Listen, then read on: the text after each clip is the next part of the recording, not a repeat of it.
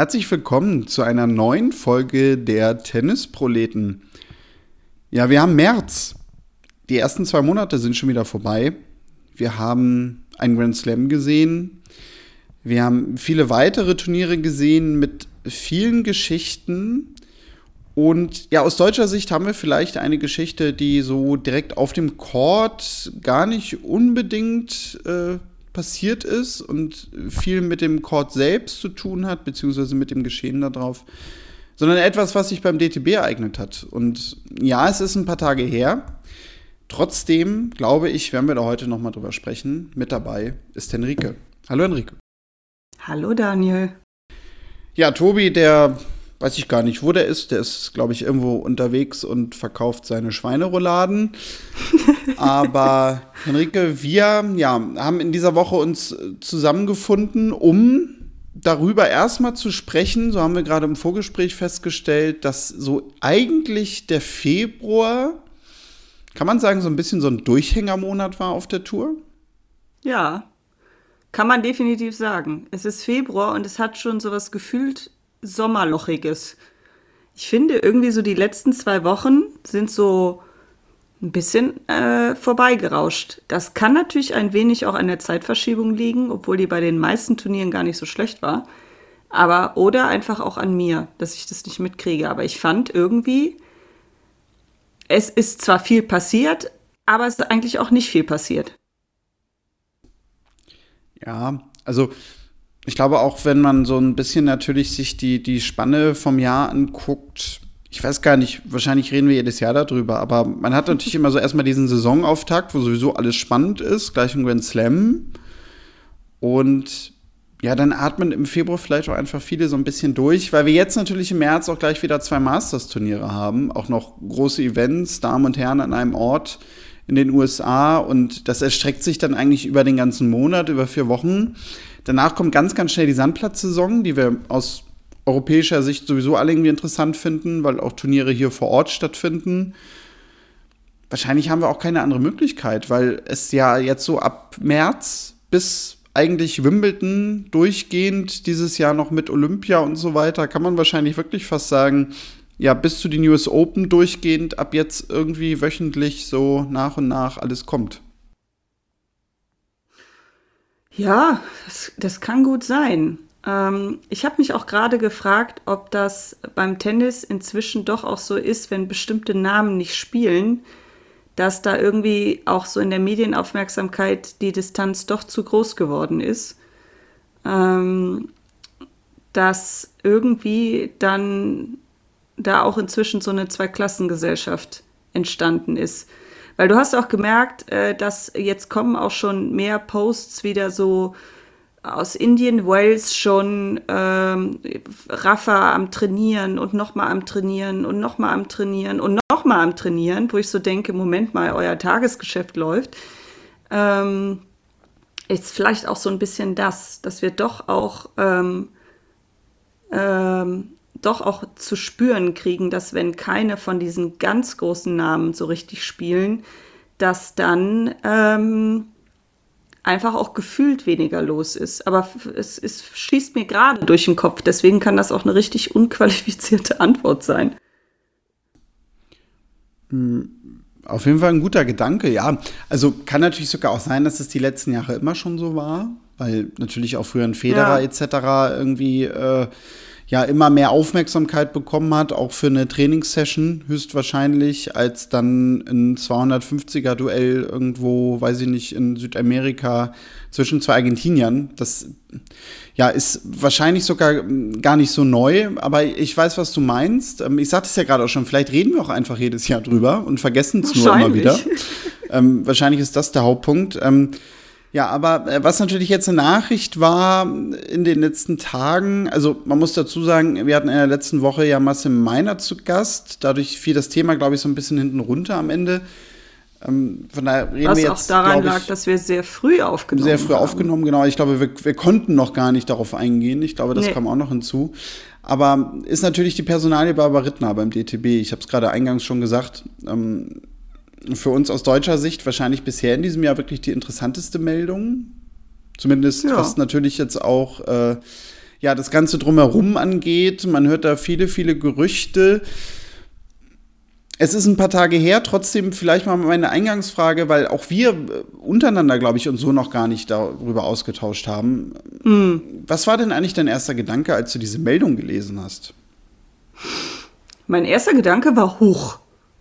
Ich muss ehrlich zugeben, damit gerechnet habe ich nicht. Ähm, dass natürlich so Partnerschaften auch mal auseinandergehen, gerade nach langer Zeit, weil man sich mal ähm, neu orientieren will äh, oder so, kann es durchaus geben. Also es ist nicht unheard of. Aber mein Gedanke war doch sofort, hm, was ist da schiefgelaufen? Weil ich ehrlich gesagt äh, beim DTB und Barbara Rittner immer den Eindruck hatte, dass das doch eine sehr äh, feste Einheit ist. Und ähm, ich sag mal so, ich bin ein bisschen misstrauisch, aber das ist jetzt auch nur ein Gefühl. Hm. Also, mein erster Gedanke war nämlich, als ich die Meldung gelesen habe, oh, was ist denn ihr Grund, dass sie das nicht mehr machen will? Mhm. Weil sie hat das ja, ich glaube, insgesamt 19 Jahre gemacht. Ähm, das ist ja eine sehr, sehr lange Zeit, also auch in verschiedener Funktion, aber ich glaube, man kann ja schon sagen, immer doch irgendwie in ähnlicher Rolle, erst als äh, Chefin des Fed Cup Teams, dann unter anderem jetzt äh, als äh, Head of Women's Tennis und ja, aus meiner Sicht war sie so eine Institution beim DTB. Und natürlich, ich glaube, man kann auch wirklich sagen, gerade jetzt, wo auch Boris Becker nicht mehr in, in, Amt und Würden beim DTB war, doch irgendwie das Gesicht nach außen hin des Deutschen Tennisbundes. Hm. Und ich habe halt immer gedacht, okay, also äh, sollte das irgendwie mal vorbei sein, dass der Tag irgendwie kommt, ist klar. Aber dann ist sie diejenige, die das bestimmt. Ja. Und das wurde ja aus, äh, ja, also in der Pressemitteilung neutral gehalten. Also da wurde ja, glaube ich, sogar auch wortwörtlich geschrieben, meine ich mich zu erinnern, dass man das so im, im, im gegenseitigen Einvernehmen, im, im, Gespräch so irgendwie festgelegt hat. Was man gehört hat, aber ja, ist wohl, zumindest was ich so gelesen habe, auch, ähm, ja, dass es wohl schon eher so aus DTB-Richtung entschieden worden ist. Ähm, mm. Und da ist ja eigentlich, also grundsätzlich erstmal ja nichts Schlimmes dran, habe ich dann gedacht. Weil du hast eine Person in einer Funktion und du hast eine Führung, die sagt, okay, 19 Jahre sind auch lang genug, wir wollen neue Impulse haben. Hm. Die Gerüchteküche, die da so im Hintergrund läuft, ist ja aber, also es waren wohl auch irgendwie Spielerinnen nicht mehr so ganz zufrieden mit ihr und die Stimmung war wohl nicht mehr so gut. Ihre Methoden scheinen ein bisschen überholt zu sein. Vielleicht auch irgendwie Führungsebene DTB war man sich auch nicht so grün mit ihr. Ähm, ja, was machen wir denn jetzt damit? Tja, also ich habe mir jetzt noch mal die Pressemeldung des DTB dazu aufgerufen und da kann man, ich weiß nicht, ob das an meinem Beruf liegt, aber das ist kommunikativ schon durch die Blume so ein bisschen, dass das nicht ganz im Guten auseinandergegangen ist, weil man hat sich darauf verständigt. Das ist schon eine sehr explizite Wortwahl oder in mehreren Gesprächen darauf verständigt. Das ist schon sich auf etwas zu verständigen, klingt jetzt nicht danach, dass man sich da einig, also oder dass man da jetzt mit Freuden gesagt hat, wisst ihr was, ihr habt keinen Bock mehr, ich habe keinen Bock mehr, ist alles gut. Dann ähm, unterschiedliche Vorstellungen. Das ist eigentlich auch immer so ein bisschen PR-Deutsch dafür, dass man sich da normalerweise nicht ganz grün war. Ich meine, man kann dem Ganzen jetzt auch vertrauen und sagen, man hatte wirklich ganz platt gesagt nur unterschiedliche Vorstellungen. Aber wie sich diese ganze Pressemeldung liest, auch mit dem Zitat, was man Frau Rittner gegeben hat, oh, hat für mich jetzt nicht so den Duktus, dass ich denke, ähm, jo, äh, da sind die wirklich in, in allerbester Stimmung auseinandergegangen. Aber das ist nur so ein persönliches Gefühl. Was ich so interessant fand, und das geht ja auch so ein bisschen in die Richtung, die du gesagt hast, ähm, dass es halt so Gerüchte gibt und ich möchte die überhaupt nicht kommentieren, weil Gerüchte sind nun mal Gerüchte. Aber ich hatte auch ähm, durchaus in dem Verhalten von Frau Rittner danach auf Social Media durchaus den Eindruck, dass ähm, das nicht so ganz ähm, glücklich gelaufen ist. Meine auch äh, Boris Becker hat, glaube ich, gepostet, sie werden dich noch vermissen, so ungefähr. Oder sie werden noch sehen, was sie mit dir verloren haben. Das deutet ja auch irgendwie auf was hin. Und äh, sie hat dann danach ja durchaus auch noch so viele, mh, hm, wie man das heute kennt, so Motivationssprüche gepostet. Das macht sie nun mal öfter. Und aber da habe ich mich auch gefragt, ob das dann so ein kleiner Kommentar in die Richtung ist. Aber das ist jetzt auch höchst spekulativ. Das kann auch sein, dass das überhaupt nicht stimmt. Ähm, trotzdem bleibt irgendwie so ein Beigeschmack, weil das hattest du ja in unserem Vorgespräch eben auch gesagt der Zeitpunkt, an dem die Pressemeldung verschickt wurde, war auch etwas merkwürdig. Das war Sonntagmittags oder so. Und ja, irgendwie sowas, glaube ich, ja. Mhm. Also jedenfalls so ein. Deswegen war das bei mir auch dieser Huch-Moment, weil das kam halt so aus, aus dem Nirgendwo. Es war so eine kleine Pressemeldung, ein feuchter Händedruck auf Social Media so ungefähr und das war's. Und das ist normalerweise nach so einer langen Zusammenarbeit, denke ich mir auch immer, hm, es wirkte etwas lieblos, sagen wir das mal so. Ja, doch, genau. Also ja, äh, war eine gewisse Kälte einfach rauszulesen. Ja. Ne? Mhm. Und ähm, unabhängig davon habe ich mir halt auch noch überlegt, hätte, hätte ich das nicht vielleicht sogar irgendwie versucht, von DTB-Seite anders zu machen? Das schon irgendwie so ein bisschen höher zu heben, auch mit ja, dieser Verbundenheit, ich sagte es ja gerade, ich vielleicht übersehe ich da auch jemanden, aber aus meiner Sicht ist sie schon eigentlich so ein bisschen das Gesicht, die Präsenz des Deutschen Tennisbundes gewesen. Natürlich auch einfach hm. dadurch, weil sie vor Eurosport als Expertin unterwegs ist, viele Fans sie dadurch einfach kennen. Sie sowieso sehr, sehr lange äh, präsent ist schon aber gut, nun kann es natürlich einfach sein, dass, dass man es äh, auch gegenseitig vielleicht nicht wollte. Also, mm. ähm, weil, weil das habe ich dann auch so ein bisschen äh, rausgehört. Ähm, ja, da macht man jetzt irgendwie dem DTB den großen Vorwurf. Mm. Gut, wir wissen natürlich auch nicht, vielleicht hat man sich am Ende einfach darauf geeinigt, wir machen so. Das ist meine anders. Vermutung. Genau. Das ist und, und, und da jetzt irgendwie Vermutung. per se äh, ja, dem Deutschen Tennisbund zu sagen, also ihr seid ja komplett bescheuert, äh, mm. irgendwie nur das zu versenden ah, das ist mir dann auch ein bisschen zu kurz gegriffen.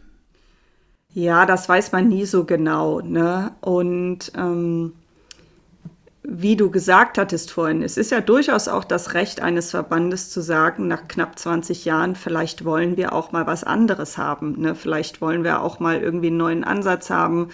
Wir sind mit manchen Sachen nicht so ganz zufrieden oder das hätten wir uns anders vorgestellt. Und wenn man sich da am Ende auf was nicht mehr einigen kann, ähm, dann ist das so. Ne? Also ich glaube, da, da ist man die Frage, da ist es dann doch zu sehr auch Geschäft, muss man mal ganz klar sagen. Ähm, äh, passiert ja am Fußball auch laufend und vielleicht muss man das manchmal auch mit weniger Emotionen sehen, dass man einfach sagt, na ja, irgendwann muss man sich vielleicht auch mal trennen und alle können dann weitermachen. Ähm, ich bin aber der festen Überzeugung davon, dass sich der DTB und Frau Rittner auf diese Art des Postings, zumindest auf den Inhalt der Pressemeldung, geeinigt haben.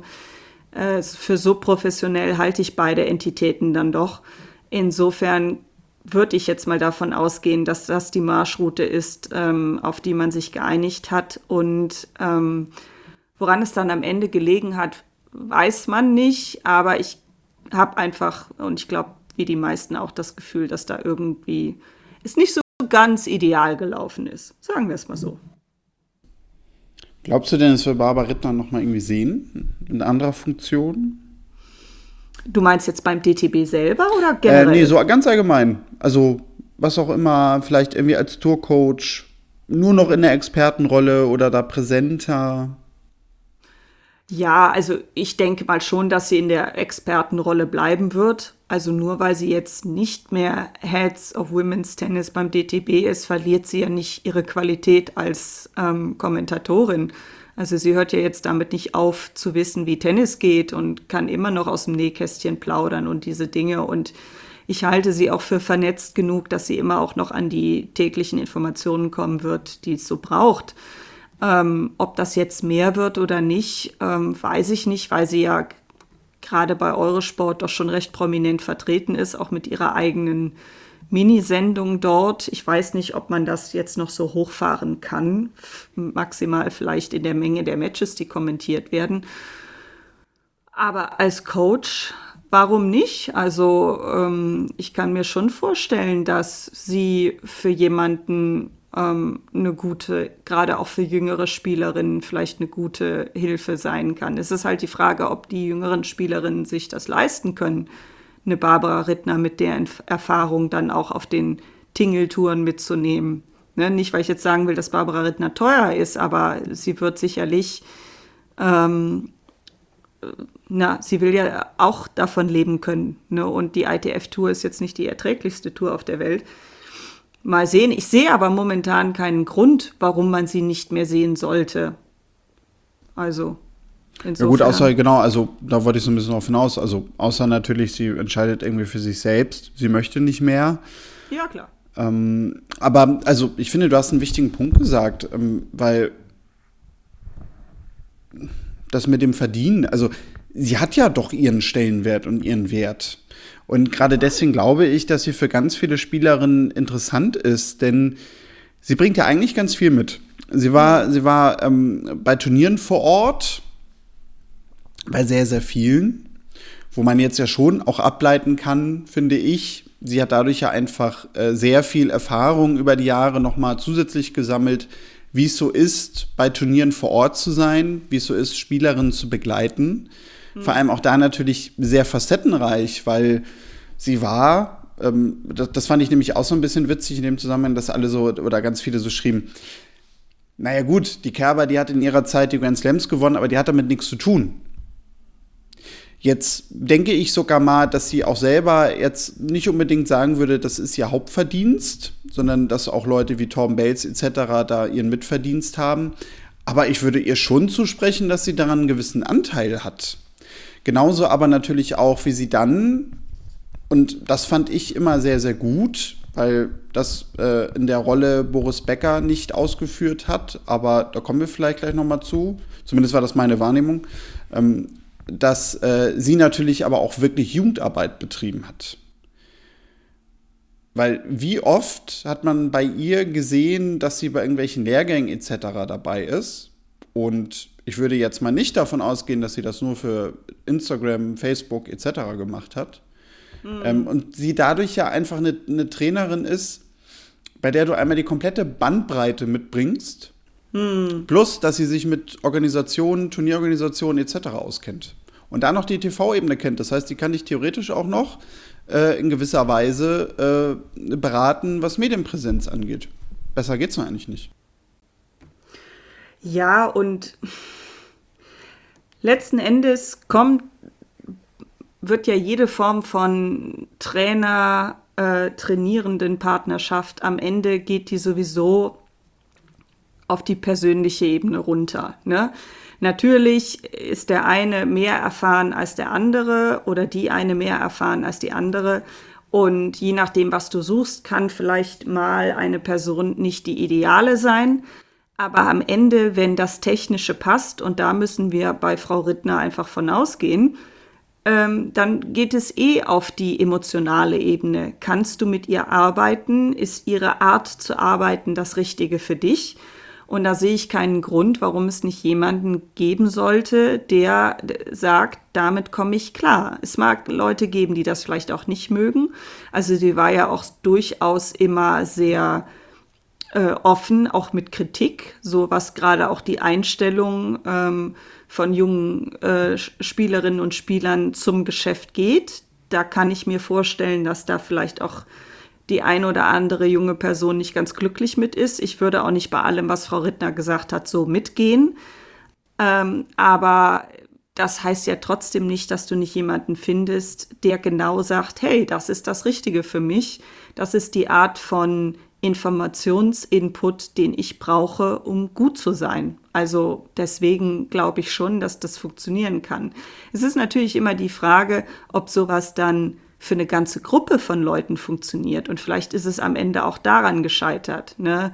dass äh, man gesagt hat, man wünscht sich vielleicht eine andere Ansprache oder eine andere Art von Herangehensweise oder so. Und dann muss man auch, ähm, und das ist jetzt nicht despektierlich gemeint, einer alten Häsin wie Frau Rittner es lassen zu sagen, ja, aber es ist nicht meine Art. Ne? Also auch das kann es ja gewesen sein. Ja, aber äh, das ist ja total legitim. Absolut. Ne? Also weil ja. warum sollte sie sich jetzt verändern? Weil sie kann dadurch ja nun mal auch jetzt über die Jahre gewisse Erfolge vorweisen. Definitiv, ja. Definitiv. Äh, ich glaube, so fair muss man auch sein, dass ähm, sie ähm, diesen Verband sehr, sehr viel gegeben hat. Und da sind wir vielleicht sogar auch bei einem Punkt, nämlich wenn wir jetzt mal nach vorne gucken. Hm. Denn es flog denn ja auch so ein bisschen mit, so, was ich gerade schon sagte, naja, ne, die, die Kerber-Erfolge hat sie quasi so mitgenommen. Hm. Ähm, und eigentlich hat sie ja in der Zeit keine richtige Spielerin entwickelt. Und genau da stoße ich mich so ein bisschen dran, weil könnte man das Ganze jetzt nämlich auch nicht umkehren, wenn man sich so den die jetzigen Stand der Spielerinnen anguckt, die so nachkommen mit Nomano Akogue, Eva Lüss, die jetzt schon ja, vielleicht auch ein bisschen länger auf den nächsten Schritt wartet, aber auch so eine Ella Seidel, hinterlässt sie nicht eigentlich in der Funktion gemachtes Nest? Gibt es nicht eigentlich in den ganzen 19 Jahren, jetzt vielleicht wirklich unabhängig von, von dieser Hochzeit, wo Kerber ihre großen Titel gewonnen hat und Görges irgendwie auch Top Ten stand, ähm, aber gibt es nicht, ausgeklammert davon, keinen besseren Zeitpunkt als jetzt, genau diese Verantwortung zu übernehmen? Ja, also ich meine, man weiß es natürlich nie. Und wenn du in so einer Position bist, wie es eine Barbara Rittner war oder auch ein Boris Becker oder wer auch immer gerade Head of irgendwas ist, der Erfolg oder der Misserfolg dieser Abteilung wird am Ende immer ein bisschen auf dich kapriziert. Ne, das wir sind da ja recht plakativ als Menschen auch gerne mal und sagen irgendwie, wenn was schief läuft, ist immer nur der Trainer schuld. Oder wenn was gut funktioniert, ach, was ein toller Trainer. Das ist ja im Fußball ähnlich, ähm, wenn ich das Beispiel jetzt nochmal heranziehen darf. Und es ist ja nie nur eine Person. Also ich meine auch, der Spieler oder die Spielerin hat ja einen Kopf, meistens auch noch Leute, die, die irgendwie mitbetreuen. Da hängen noch andere Dinge dran. Insofern, ähm, ne, ist, ist das immer nicht nur die eine Sache, aber eben auch diese eine Person. Insofern, wer auch immer da jetzt nachkommt, kann sich sicherlich nicht darüber beschweren, dass da irgendwie nichts ist. Also ich glaube, wenn das irgendwie eine Äußerung wäre, die da sagt so nach dem Motto, oh Gott, ich habe hier einen Scherbenhaufen oder ich habe hier, weiß ich nicht, was habe ich hier für Zustände übernommen, das wäre schon arg frech. Ich glaube, das sagt auch niemand. Aber wie sich Talente entwickeln, das ist immer schwer zu prognostizieren. Aber gerade bei den Damen sind, glaube ich, die Bedingungen nicht die schlechtesten. Da wäre jetzt die Frage, was, also äh, wer kann denn da an die Spitze kommen? Finde ich witzig, weil die Spekulationen, finde ich, darum total gering sind. Hm. Wobei ich schon finde, dass es spannende Namen gibt, beziehungsweise grundlegend doch eigentlich die, die, die Frage äh, geklärt werden muss, für welche Richtung man sich entscheidet. Ähm, weil aus meiner Sicht gibt es zwei Richtungen. Nämlich einmal die der, ich sag mal, Trainerin, der wirklichen Trainerin in der Verantwortung. Also, dass man jetzt jemanden auf diese Position setzt, die selber viel Coaching-Erfahrung hat, die quasi diese Position auch ausfüllen will, äh, mit diesem Ansatz quasi der, der Cheftrainer, der Cheftrainer zu sein, wenn man so möchte. Oder Variante B, ähm, das nenne ich immer die Boris Becker-Variante, ähm, wahrscheinlich tue ich ihm damit mega Unrecht, auch mit dem Satz, den ich eben schon gesagt habe, dass er bei den Jugenddingen nie so extrem eingebunden war und so viel dabei war. Wahrscheinlich war er bei jeder Maßnahme in Carmen, Hannover oder sonst wo äh, von der ersten bis zur letzten Sekunde dabei und äh, nur ich Unwissender weiß es nicht und tut es mir leid. Ähm, aber unabhängig davon finde ich, hat er diese Rolle, als er Head of Men's Tennis war, gleichzeitig ja doch irgendwie immer ein bisschen anders ausgeführt. Er war ja mehr so, fand ich, der, der auch die repräsentativen Aufgaben hatte. Und auch das wäre ja eine Möglichkeit, dass man sagt, okay, wir wollen an der Spitze vielleicht gar nicht unbedingt die Person, ähm, die jetzt so äh, das Coaching-Know-how hat und da irgendwie alles koordiniert bis ins Kleinste, sondern wir setzen eine Person rein, die auch sicherlich davon irgendwie was verstehen muss und, und auch Erfahrung haben muss äh, im, im Profigeschäft Tennis, aber schon für die Fans vielleicht auch da draußen eine Person ist, die eher ja so eine Art Gesicht ist, wo die Fans sich mit, ich sag jetzt mal ganz äh, salopp, identifizieren können. Und das finde ich nämlich eine sehr spannende Frage. Also was passiert da jetzt? Ähm, um mal zwei Namen zu nennen, einfach random, nicht, dass ich irgendwie da was gehört habe oder, oder das schüren will, aber so die Trainermethode oder Trainervariante wäre aus meiner Sicht zum Beispiel so eine Jasmin Wöhr, so in die Richtung würde mein Gedanke gehen, die jetzt auch schon lange mit den Nachwuchsspielerinnen zusammenarbeitet, in Porsche Talent Junior Team sehr eingebunden ist, ähm, wo man natürlich auch sagen könnte, gut, okay, die, die würde quasi einfach aufrücken und dieses System weiterführen, was nichts Schlimmes sein muss. Oder man nimmt zum Beispiel so eine wie eine Andrea Petkovic, hm. die man, die man äh, da reinsetzt. Ähm, Finde ich jetzt das beste Beispiel dafür, weil bei der glaube ich eigentlich am wenigsten, dass sie das machen kann, weil die einfach so viele andere Dinge macht. ähm, aber gut, würde mich jetzt auch nicht wundern, wenn sie das auch noch äh, irgendwie darunter kriegt. Aber die sicherlich ja auch ganz viel Know-how mitbringt. Ich glaube, da müssen wir nicht drüber sprechen. Aber natürlich jetzt keine lange Coaching-Erfahrung irgendwie hat. Aber die wäre natürlich eine, wo ja natürlich die Berichterstattung auch eine ganz andere wäre. Wenn sie mhm. das ausführt, wenn sie irgendwo dabei ist und dadurch natürlich einfach einen ganz anderen repräsentativen Faktor noch mal hätte für den Deutschen Tennisbund. So, lange Rede, kurzer Sinn, was hältst du davon? Ja, ich stimme dir da absolut zu. Ich meine, viel mehr Optionen gibt es ja nicht. Also entweder du machst ähm, so das Nachfolgermodell, das heißt, äh, ich sag mal, Du nimmst jemanden aus dem bestehenden Team und schiebst die Person einfach dann, ich sag mal, eine Position höher. Das wäre dann ja so die Jasmin Wörl-Lösung. Oder du findest halt jemanden, ähm, der die ähm, vielleicht ein größerer Name ist, zumindest für die breite Masse, und da eben diese repräsentativen ähm, Aspekte vielleicht noch ein bisschen mehr abdecken kann, wie eine Andrea Petkovic, die ja durchaus auch in den letzten äh, Jahren schon äh, absolut gezeigt hat, dass sie Interesse daran hat, ihr Wissen weiterzugeben an junge Spielerinnen, ähm, die ja auch immer wieder bei diesen ähm, ja, ähm, Lehrgängen mit dabei war, die man auch in bestimmten äh, Turnieren auch immer in der Box von Spielerinnen gesehen hat. Insofern könnte ich mir schon vorstellen, dass das eine Rolle ist, die sie kann. Und sie hat vielleicht keine Trainererfahrung, aber sie war halt selber auf der Tour. Und das ist, glaube ich, ähm, in dem Bereich mit den jungen Nachwuchsspielerinnen auch eine sehr wertvolle Komponente, dass man jemanden einfach so ein bisschen durch dieses Tourleben durchführen kann. Ähm, aber wie du schon sagtest, es ist die Frage, ob eine Andrea Petkovic das jetzt mit ihren ganzen anderen Verpflichtungen so erfüllen kann.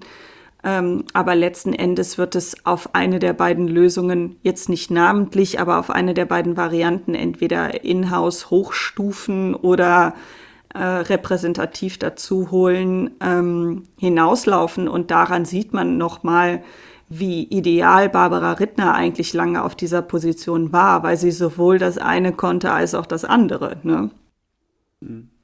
Ja, genau, also namentlich gibt es natürlich ganz viele andere Möglichkeiten. Rainer Schüttler gibt es da ja auch noch beim DTB. Dirk Dier ist ja auch, glaube ich, da sehr eingebunden. Also genau, wir wollten jetzt gar nicht irgendwie nur Werbung machen für die beiden. Es kann natürlich auch sein, sogar Variante 3, dass es eine externe Person ist, Wobei ich mir das eigentlich nicht vorstellen kann, dass der Deutsche Tennisbund jemanden dazu holt, der jetzt gar nichts mit dem Deutschen Tennisbund zu tun hat oder vielleicht sogar auch äh, ja gar nicht irgendwie mit dem Deutschen Tennisbund verbunden ist, äh, sondern irgendwo aus einem ganz anderen Land kommt. Das glaube ich eigentlich eher nicht. Also ich glaube schon, dass wir da einen Namen dann hören werden in naher Zukunft, ja, der uns auch was sagen wird in Bezug auf Deutscher Tennisbund. Aber es bleibt spannend und ja, ich weiß gar nicht, es gab, glaube ich, jetzt keine konkrete Angabe, bis wann man sich da irgendwie geäußert haben will. Ich glaube, wir können uns da auch einfach entspannt zurücklehnen und dann gucken wir, wer es wird. Dann, Henrike, ja, kommen wir vielleicht noch mal ein bisschen zu dieser Woche. Wir sagten es eingangs, es ist so ein bisschen jetzt ein Monat gewesen des Durchatmens. Trotzdem ist ja etwas passiert. Nämlich, und ich glaube, das müssen wir auch noch mal erwähnen, dass Daniel Altmaier Alexander Zverev geschlagen hat in Acapulco. Das, ja, man kann glaube ich fast sagen, Wohlfühlturnier von, von Alexander Zverev. Ähm, da gab es jetzt wieder so ein bisschen den Aufschrei von mh, hm, totale Inkonstanz bei Zverev. Schon wieder Erstrundenniederlage. Hm. Also er hat davor in der Woche Los Cabos nicht in der ersten Runde verloren. Aber viele haben ihn da ja so als sicheren Turniersieger gesehen. Er hat dann im Halbfinale, meine ich, gegen John Thompson verloren. Heißt er eigentlich Thompson oder Thompson? Ich sage immer Thompson, aber ich glaube, Thompson darf man bei ihm sagen. Ne? Naja, auf jeden Fall, ähm, also er hat da verloren. Und jetzt lese ich halt, naja, der hat vielleicht die Australian Open noch gar nicht verarbeitet. Aha. Glaubst du, dass das damit was zu tun hat? Äh, nein. Also, wenn er jetzt die Australian Open noch nicht verarbeitet hätte, dann äh, würde ich mir überlegen, ob sein angeschlepptes Team, was er da immer mit sich rumreisen lässt, das Richtige für ihn ist. Weil klar, er hatte zwischendrin noch mal eine Erkältung, ne? deswegen ist er ja mit dem DTB dann auch nicht äh, zum Davis Cup zur, zur Zwischenrunde dagegen, was war es, Ungarn gereist. Da wollte er, glaube ich, eigentlich mit. Ähm, und äh, wenn du ins Halbfinale von einem Turnier kommst und wenn es noch so klein ist, kann es dir nicht so schlecht gehen. Ähm, du, ich denke mal, es ist das, was Marcel Meinert letzte Woche auch gesagt hat, dass man bei Zverev einfach nie diese absolute Konstanz kriegen wird. Der wird immer mal so wieder diese Dinger drin haben, wo du denkst, huch, was ist denn jetzt los? ich würde das noch nicht zu hoch hängen. Also ich meine, Los Cabos ähm, Halbfinale, äh, Thompson hat das Turnier, also ich sage Thompson, nicht The, sondern T. Ja, ich, ich habe gerade mal auf der ATP-Seite nachgehört, es, es machen alle richtig, nur ich nicht. Ja. Okay, weil äh, ich kenne das eigentlich so, dass das, ähm, wie auch bei Thomas, dann das H in dem Fall genau, stumm ist. Genau, dann stumm, ja. Ja. Mhm. Da war ich zu vorbildlich ja, ja, aber äh, ich meine, hey, man weiß es nie. Ne? Ähm, äh, wir, wir haben ja durchaus auch die Angewohnheit, ausländische Namen gerne mal ähm, einzudeutschen. Also jetzt nicht wir als wir drei, sondern generell so.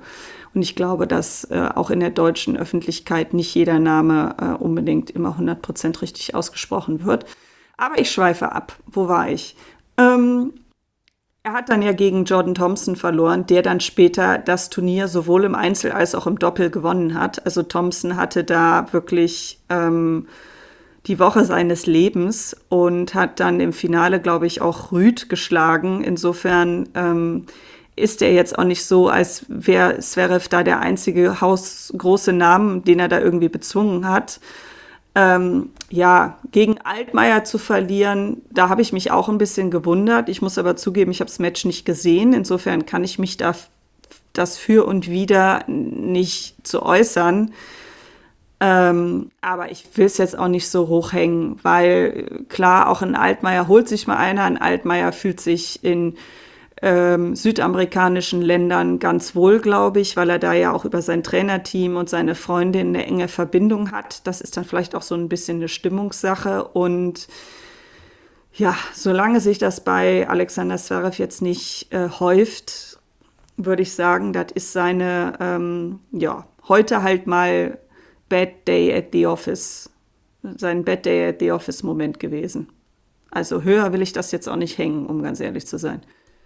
Ja, aber würde ich mitgehen. Also ich glaube jetzt auch nicht, dass man da jetzt irgendwie einen großen Einbruch befürchten muss. Ich glaube, das wird jetzt auch so ein bisschen dann endgültig äh, ja, Indian Rails Miami zeigen. Und ich glaube, da ist damit zu rechnen, dass wir da jetzt nicht zwei Erstrunden-Niederlagen von ihm sehen werden. Dann Henrike, was ist dir vielleicht in den letzten Tagen noch so aufgefallen? Was ist mir in den letzten Tagen aufgefallen? Äh, ja, ich hatte euch das ja geschickt in unsere interne geheime, geheime Chatgruppe, Gruppe, Gruppe, ähm, dass die ATP einen neuen Sponsor hat.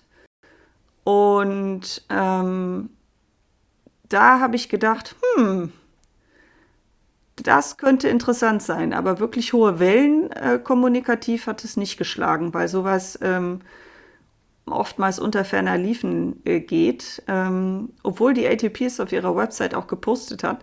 Und zwar, die ATP hat äh, für ihr äh, Ranking einen neuen offiziellen Namenssponsor gefunden. PIF oder PIF wahrscheinlich heißt Public Investment Fund. Und da könnte man jetzt erstmal sagen, was ist das denn? Public Investment Fund? Ja, genau das, was es auf Deutsch heißt. Äh, ein öffentlicher äh, Investmentfund und zwar ähm, der des äh, Landes Saudi-Arabien. Und ähm, spätestens da könnte man zumindest mal hinhören. Das stimmt. Ähm, ja, genau, also das ist natürlich äh, dieser, dieser, dieser PIF, PIF, wie auch immer man das nennen will, wird hier in unterschiedlichen Varianten, glaube ich, immer auch äh, benannt. Ist halt, äh, man kann, glaube ich, sagen, so ein bisschen das Instrument von Saudi-Arabien, womit sie in ganz verschiedene Dinge weltweit investieren ähm, unter anderem halt auch im Golf sehr stark vertreten sind. Da gab es ja nämlich auch ähm, ja so ein bisschen ja eigentlich als, als Blaupause aus Tennis für viele äh, genau den Fall, dass äh, man da eine eigene Tour gegründet hat, um halt die PGA-Tour zu schwächen. Und jetzt am Ende hat man sich irgendwie darauf geeinigt, dass doch alles zusammengehen soll. Und es gab halt ja auch im Tennis die große Angst, dass Saudi-Arabien quasi da ernst macht und wenn sie halt wollen, halt irgendwie was Eigenes machen. Ähm, von daher glaube ich zumindest, haben doch eigentlich ganz viele einmal durchgeatmet, weil wenn, das war zumindest so mein Gedanke, ähm, von saudi-arabischer Seite jetzt entschieden wird, dass man mit der ATP offiziell kooperiert, spricht das ja eigentlich schon mal dafür, dass sie zumindest nichts starten können, was irgendwie dieses ganze jetzige Konstrukt zerschießt das ist ja, so doof das nämlich klingt, eigentlich erstmal im Interesse des Fans. Ja, das habe ich mir halt auch gedacht. Also ich möchte noch mal betonen, ähm, das soll jetzt kein Saudi-Arabien-Bashing sein. Die dürfen investieren in was die wollen, ähm, grundsätzlich. Ähm, und ich finde es jetzt auch erstmal pauschal muss man da jetzt keine Abwehrhaltung haben. Allerdings, wenn man sich halt überlegt, was Saudi-Arabien mit diesem Fund gemacht hat und äh, wie sie natürlich kommunikativ versuchen, sich damit sehr gut zu stellen, gerade über den Sport und über viele Missstände äh, hinweg zu ähm, vertuschen und wofür sie den Fonds auch an anderer Stelle benutzen, sollte man zumindest mal überlegen, ähm, ähm, wie gut man das findet oder nicht, aber das muss jeder am Ende für sich selber entscheiden. Ähm, es ist aber genau das, was, ich, was du gesagt hast, habe ich mir auch überlegt. Es ist wahrscheinlich am Ende auch seitens der ATP vielleicht gar kein so dummer Move, zu sagen, okay, wir kooperieren mit denen auf irgendeine Art und Weise und nimm's mir nicht übel. Namenssponsor des Rankings zu sein, ist, glaube ich, auch nicht die beste Sponsoring-Rolle, die man jetzt haben kann. Ob das jetzt Pepperstone ATP Ranking heißt oder PIF ATP Ranking oder so, glaube ich, wird den geneigten Fan am Ende nicht jucken. Es ist natürlich die Frage, wie viel Einfluss sie damit gewinnen werden. Sie werden bei den großen Turnieren, also das stand in der Pressemeldung auch so, dass sie jetzt halt auch bei Indian Wells und so den größeren, bei einigen größeren Masters-Turnieren da prominent mit vertreten sein werden. Ähm, wie viel das bringt, aber ich kann mir schon vorstellen, dass die ATP das durchaus auch gemacht hat, um ähm, sich da auch ein bisschen ähm, Ruhe zu verschaffen, dass dann Saudi-Arabien nicht sagt, okay, dann ziehen wir ähnlich wie im Golf halt unsere eigene Tour auf, weil in Sachen Geld wird keiner mit denen mithalten können. Also am Ende ähm, haben die so viele finanzielle Mittel, dass die eine neue Tour aufbauen könnten und selbst den, die Nummer 500 noch ordentlich bezahlen. Insofern ist das wahrscheinlich am Ende auch so ein bisschen, ähm, ja, die, der Mittelweg, die Gefahr ausräumen und ähm, trotzdem irgendwie noch was rausholen für sich. Zumindest ist das mein Eindruck. Ja, also das ist natürlich einfach diese Machtposition, das haben wir, glaube ich, auch schon mal mhm. besprochen, die natürlich von Saudi-Arabien auskommt. Ähm, das war ja auch so ein bisschen äh, sogar noch die, die Befürchtung, die auch letzten Sommer im Fußball noch bestand, als man mhm. da irgendwie so ernst gemacht hat. Ähm, interessanterweise muss man sagen, ist zumindest ja die Wahrnehmung, dass das so ein bisschen abgeebbt ist, auch schon wieder. Das heißt natürlich nicht, dass es irgendwie vorbei ist. Vielleicht auch einfach, weil der Fußball nochmal eine andere Rolle hat. Aber äh, die Frage ist natürlich echt so ein bisschen, ja, was, was willst du denn letztendlich gegen jemanden machen, ähm, der nicht nur in deinen Sport einsteigen kann, sondern der sich theoretisch den kompletten Sport einfach kauft, wenn er möchte? Ja. Und ich kann mir vorstellen, dass vielleicht auch gerade deswegen ähm, für die ATP diese Bekanntgabe jetzt viel, viel wichtiger war als äh, für die saudi-arabische Seite. Hm. Und ähm, dass es vielleicht auch dadurch jetzt so schnell überhaupt dazu gekommen ist. Weil ich kann mich noch daran erinnern, dass wir im Oktober oder, oder September oder so nämlich auch die Spekulation hatten, ähm, ja, auch rund um äh, diese Bekanntgabe mit, mit ATP und WTA ähm, rücken jetzt enger zu, äh, doch, ATP und WTA rücken enger zusammen und plötzlich sind doch irgendwie wieder so Fusionsgespräche und so äh, möglich, ähm, wo viele ja sagten, okay, das machen die auch, um irgendwie sich zusammenzutun, dadurch größer zu sein, um irgendwie gegen so einen neuen Konkurrenten zu bestehen. Ähm, das, damit will ich jetzt natürlich nicht sagen, dass das derartige Pläne irgendwie vom Tisch sind, hm. ähm, aber ich glaube schon, äh, dass auch mit dieser Meldung auf WTA-Seite man erstmal so ein bisschen durchgeatmet hat. Ähm, mm. Weil wir hatten ja auch Anfang des Jahres noch diese Ankündigung mit diesem, ich weiß gar nicht, wie das heißt, irgendwie King Slam oder so Turnier, wo. Six ähm, Kings, glaube ich. Ja, irgendwie so. sowas, ja. Ähm, wo halt ja im Grunde die Besten der Welt im, im Herbst äh, ein Turnier in, in Saudi-Arabien spielen, richtig viel Geld mm. bekommen, in der Woche äh, nicht auf der Tour unterwegs sind, was viele Turniere dann auch natürlich in dem Zeitraum äh, nicht witzig finden, weil sie befürchten, mhm. dass es halt in derselben Woche stattfindet. Und da viele ja auch schon meinten, okay, das ist vielleicht so das erste Antesten, dass die irgendwie ab 2025 oder so irgendwas eigenes starten. Ähm, wären sie jetzt natürlich strategisch zumindest sehr, sehr doof. Wenn sie da jetzt irgendwie als Sponsor einsteigen und dann äh, die Tour aber gleichzeitig kaputt machen wollen, von daher können wir mal zumindest davon ausgehen, glaube ich schon, dass dieses Gefühl richtig ist, ähm, ja, dass sich da äh, nichts anbahnt in die Richtung. Ja, wobei man sagen muss, dass, glaube ich, Saudi-Arabien jetzt auch einfach versucht, den stilleren Weg des Einflussnehmens zu gehen. Also ich meine, jetzt diese, diese ähm, Verbindung zur ATP, dann dieses Six Kings Turnier, ähm, was ja Aufmerksamkeit lenkt. Dann haben sie Rafael Nadal als, ähm, ja, ich sag mal, Repräsentant des saudischen Tennisverbandes für sich gewonnen vor kurzer Zeit. Äh, Ons Jabeur wird inzwischen von Kayani aus, ausgestattet. Ähm, und Kayani ist auch von, dem, von demselben PEF-Fonds eine, ähm, eine, ich sag mal, Sportkleidungs- und Sport-Lifestyle-Marke, die jetzt neu aufgezogen würde, wurde, wo auch irgend so saudi-arabische Prinzessin da den Vorstand hat. Also ich glaube schon, dass sie wahrscheinlich auch nach dem ähm, ja doch nach dem enormen Druck auch durch die Fußball-Weltmeisterschaft ähm, wahrscheinlich jetzt auch versuchen, ähm, ich sag mal, auf stilleren Wegen ihren, ihren so sukzessive ihren Weg in die Tour zu finden ähm, oder in den Sport zu finden, weil auch wenn es natürlich genug Unkenrufe gibt, die sagen, Tennis ist tot, so ungefähr, ist Tennis immer noch ein Riesenmarkt, der sich halt einfach auch enorm gut beeinflussen lässt, weil eben die finanzielle Struktur dort so ungleich verteilt ist und man halt so viele Einzelpositionen hat, wo man ansetzen kann. Also sei es bei einem einzelnen Spieler, einer Spielerin, bei einem Turnier, oder wo auch immer.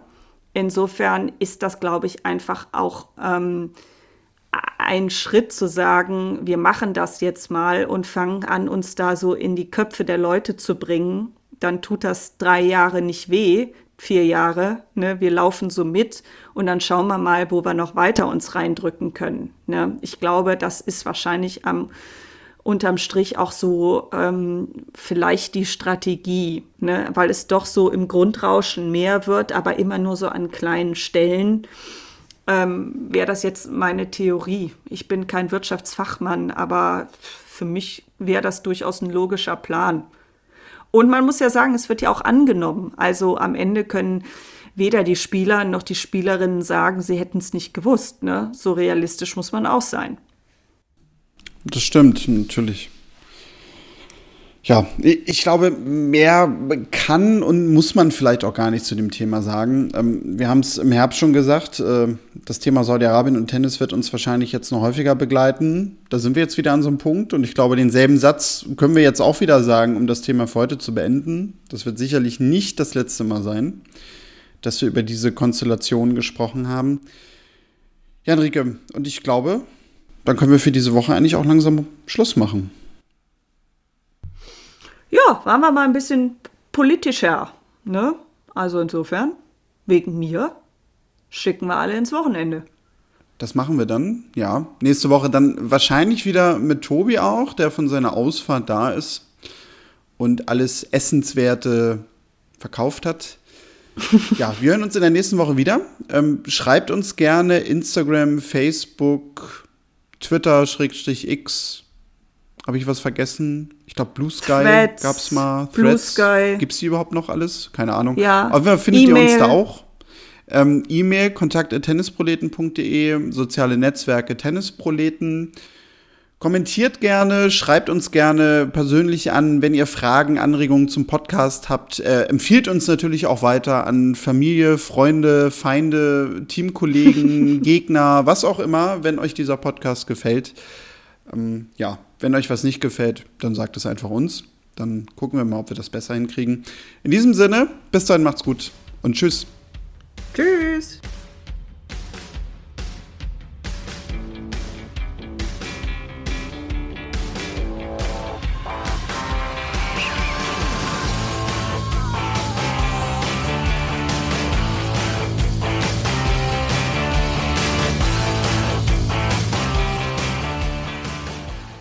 Wie baut man eine harmonische Beziehung zu seinem Hund auf? Puh, gar nicht so leicht. Und deshalb frage ich nach, wie es anderen Hundeeltern gelingt, beziehungsweise wie die daran arbeiten.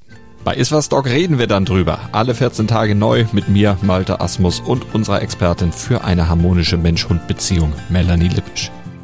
Iswas Dog mit Malte Asmus. Überall, wo es Podcasts gibt.